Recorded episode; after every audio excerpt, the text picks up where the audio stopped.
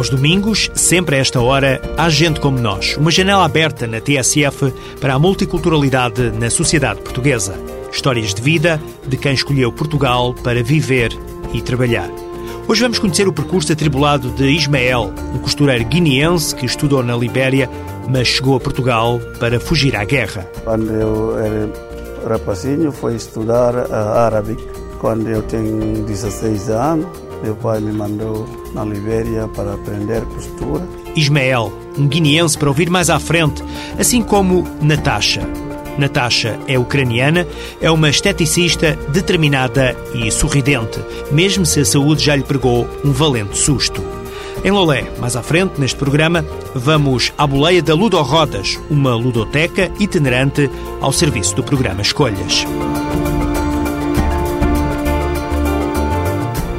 Não é habitual começar o programa com uma sugestão, mas é exatamente o que estou a fazer. Sugestão para este domingo em Lisboa. Uma exposição em que sobressai a alma africana. Tanto a arte antiga do continente africano como a moderna constituem o ponto central desta mostra, cujos objetos pertencem à coleção de João Berardo. A mostra, na Galeria Pátio da Galé, no Terreiro do Passo, está distribuída por três secções, arqueológica, etnográfica e arte contemporânea. Pode ser vista até ao dia 7 de fevereiro. O título, Alma Africana, tem tudo a ver com o que disse João Berardo quando a exposição foi inaugurada. Dizia o colecionador que tem um passado vivido em África e é lá que tem o coração e a alma. Ora bem, seguimos exatamente por aí com a diferença de termos de reduzir as coordenadas. E para isso, pego na contracapa de um livro que é, ao mesmo tempo, um estojo de quatro CDs musicais. Uma edição de luxo da editora iPlay que recorda a Angola das décadas de 60 e 70. Saiu há bem pouco tempo esta edição para aproveitar este tempo de prendas de Natal. Diz aqui, a saudade deve ser isto. Termos o coração num lugar e num tempo diferente daquele onde se encontra o nosso corpo. Palavras de Manuela Cássio no romance a balada do ultramar. A saudade deve ser isto. E é a saudade que se lê nos olhos de quem viveu em Angola, quando soa um acorde de guitarra, quando se reconhece uma melodia no que se ouvia outrora e que já não se esperava voltar a ouvir.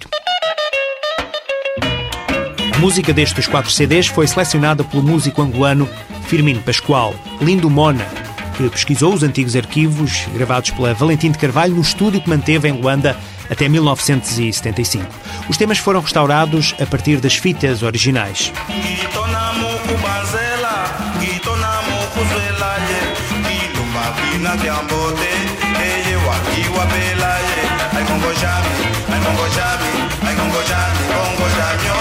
Este é um Congo Jami, de Carlos Lamartine. Ao caso dos quatro discos, saiu este, podia ter saído um qualquer outro tema.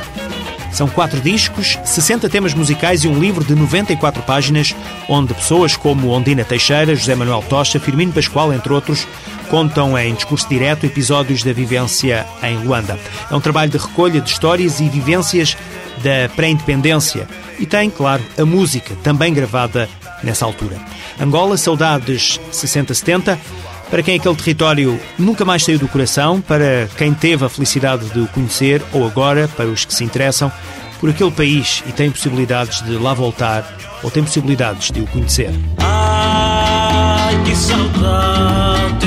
Este já é outro tema. Ilha de Luanda, do Du Ngola. Minha ilha de Luanda, bem na ponta de uma terra, bem na ponta de uma cidade da cidade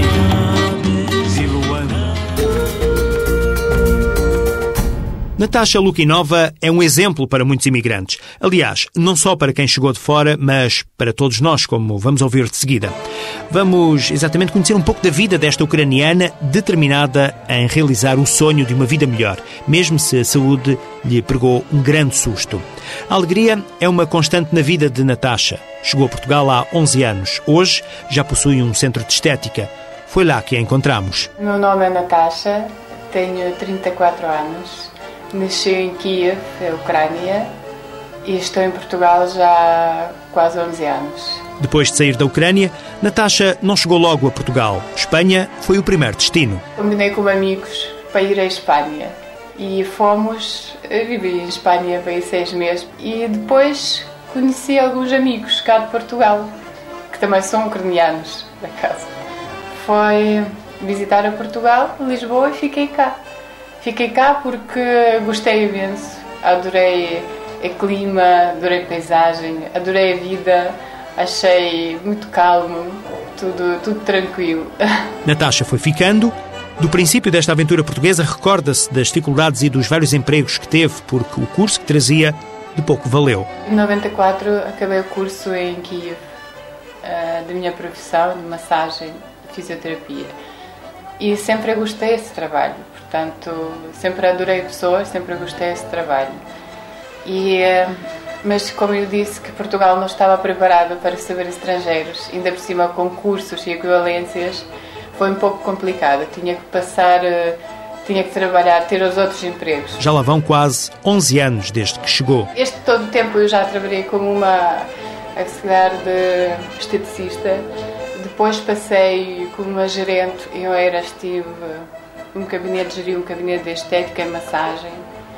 Eh, e depois eh, decidi abrir o meu gabinete em clínica, já tenho 3 anos e meio. Uh, ofereço aqui todos os serviços de estética, lasers, depilação, epilação, manicure, pedicure, unhas de gel, massagens. É o nosso forte, é massagens. Muitas vezes até há clientes que dizem assim, ah Natasha, tu pareces portuguesa uh, ou preocupas desse país, ou de vez em quando fico chateada. Uh, por exemplo, agora tive um problema de saúde, que tenho cancro, e fiquei muito, fiquei muito sensível das pessoas de IPO de Portugal. Não fiz tratamentos no IPO, uh, eh, fiz tratamentos no CUF Descobertos, mas uh, não fiz no IPO também por essa razão, que é muito traumatizante para as pessoas. Eu gostava de fazer o máximo possível, ou fazer um dia trabalhar que, para apoio de IPO. Natasha espera conseguir conciliar o trabalho de esteticista com o voluntariado no Instituto Português de Oncologia. Enquanto isso, quando faz contas à vida de imigrante, pensa ficar por cá. A vida vai continuar aqui porque não imagino a minha vida no meu país, este sinceramente, que tem tudo, só que não consigo já integrar. A minha mãe própria diz assim: Tu pareces uma turista. e não me sinto, não sinto, não sinto-me integrada já no próprio meu povo. Mas seja que for, eu estou em Ucrânia, estou noutro país qualquer, é, as férias, sempre tenho saudades. Nos últimos dias, já, já é a minha casa. Para já, é Portugal o centro da vida de Natasha Lukinova. Agora vamos conhecer um costureiro guineense, Ismael Baudi. Aos 16 anos foi para a Libéria aprender a profissão. Para fugir à guerra e em busca de melhores condições de vida, veio para Portugal, onde está há mais de 10 anos. É costureiro, mas também tem uma mercearia onde vende essencialmente produtos africanos. Quando eu era rapazinho, fui estudar árabe. Quando eu tenho 16 anos, meu pai me mandou na Libéria para aprender costura. Faz costura. Pronto, quando eu acabei o curso, depois eu abri o lote. As circunstâncias da vida trocaram as voltas aos planos de Ismael Baudi. Nunca decidi para vir na Europa. É por causa de guerra, porque eu estava na Libéria, por causa de guerra. Tiraram tudo, fugimos para lá, vem a Costa de Marfim. Pronto, eu não estava habituado uh, com o francês, não é? Eu falo inglês mais ou menos, mas melhor que francês. Pronto. Assim, eu procuro a visa, vem para a Europa. Nessa altura, Ismael, já casado e com três filhos, vê-se obrigado a separar-se da família. Veio para Portugal trabalhar sozinho, enquanto os familiares se refugiaram na Guiné-Bissau. Quando eu chegar aqui, perguntei a colega, disseram ah, aqui é o trabalho de obra. Eu disse, tá bem, pronto. Eu também é obrigatório pegar, não é? Peguei, pronto, foi, foi o servente depois prendei armador de ferro. Depois eu desci uh, 2002 deixou esse trabalho. Foi então que Ismael conseguiu começar a trabalhar naquilo que realmente gosta, ou seja, começou a costurar. Era um bocadinho muito, muito, muito complicado, porque a pessoa não acreditar se sabéssemos fazer esta costura. Bastou-lhe conquistar uma cliente para conquistar todo o bairro onde começou a costurar. Hoje já ninguém duvida do talento de Ismael, conhecido também ou batizado por graça com o nome de João Rolo. As clientes trataram deste mimo, que o diga a Dona Glória Gonçalves. Acho que é uma pessoa muito simpática, já a conheço há algum tempo, há uns anos talvez, desde que ele veio para aqui. Aliás, acho que ainda não estava aqui, ainda estava no centro quando nós o conhecemos e por graça começámos a tratar por João Rolo. A gente acha que ele é muito jeitoso a fazer coisas, a fazer arranjos eh, e como achamos que ele é muito habilidoso, eu tenho lá clientes, já tenho mandado cá, que já fazem roupa aqui. E começamos a, a João Rolo por graça. Olha, o João Rolo, como o João Rolo é um estilista muito conhecido, começou a ser o João Rolo. Para ajudar no orçamento, Ismael e o sócio têm também uma loja de produtos africanos. Tem tambarino, uh, arroz, polpa de amendoim tem saca-saca, essa folha de manioca, polpa de tomate, não é de cá também, esse tudo é produto africano, tem zumo, goiaba, tambarina, várias ah, coisas de África. Ismael gosta da tranquilidade portuguesa e do dinheiro que consegue juntar, mas as saudades da família fazem-no querer um dia regressar à Guiné-Bissau. Talvez voltar um dia, porque quando eu chego à idade, se eu estou cansado de trabalhar, eh, tenho que voltar a pé de família. Ismael Baldi, uma história de vida, um percurso repartido entre a Guiné-Bissau, a Libéria e Portugal. Agora é tempo de escolhas. Já ouviu falar nesta iniciativa? É um programa que tem como objetivo promover a inclusão social de crianças e jovens provenientes de contextos socioeconómicos vulneráveis e em risco de exclusão social, nomeadamente jovens descendentes de imigrantes e minorias étnicas. Procura-se, através de várias iniciativas, a igualdade de oportunidades. O programa Escolhas começou numa primeira fase, em 2001, e agora já vai para a quarta geração. Está disponível em todo o país, sendo promotores dos vários projetos, escolas, associações e diversas estruturas que lidam com jovens. Aqui no Gente Como Nós, proponho agora uma viagem até Lolé, no Algarve. Vamos conhecer um projeto diferente, o Ludo Rodas, uma carrinha transformada em ludoteca itinerante. Por onde passa, sobretudo escolas de Lolé e Almancil, o Ludo Rodas leva às crianças e jovens jogos, apoio escolar e muitas outras atividades. É uma forma diferente e divertida de prevenção. Palavras da coordenadora do projeto, Mariana Figueiras. Este projeto nasceu numa necessidade uh, sentida no, pela Casa da Primeira Infância, uh, pelos projetos sociais da Casa da Primeira Infância, em que tínhamos um grande número de jovens com insucesso, com abandono e com absentismo escolar. Isto é uma ludoteca, uma ludo-rodas, uma ludoteca sobre rodas, que se desloca em três agrupamentos que nós trabalhamos. Neste em que nós estamos, uh, portanto, na escola EB23 uh, Padre João Coelho Cabanita, a escola, uh, o agrupamento e a escola EB23 Engenheiro Duarte Pacheco e a Dr. António Sousa Agostinho uh, em Almacil. nós deslocamos com a carrinha às escolas e é um centro de recursos. Temos uma mini biblioteca dentro da, da ludoteca, temos jogos e temos materiais para atividades lúdicas com os jovens. Mariana Figueiras, a coordenadora do Ludo Rodas, diz ter ganho todas estas vontades. No início, os jovens uh, eram pequeninos, começaram, começámos com eles com o quinto ano, tinham 10, 11 anos, e viam a ludoteca como um espaço de brincadeira, não é? Uh, mas a brincar, aprende-se. É? E é essa a nossa intenção. É?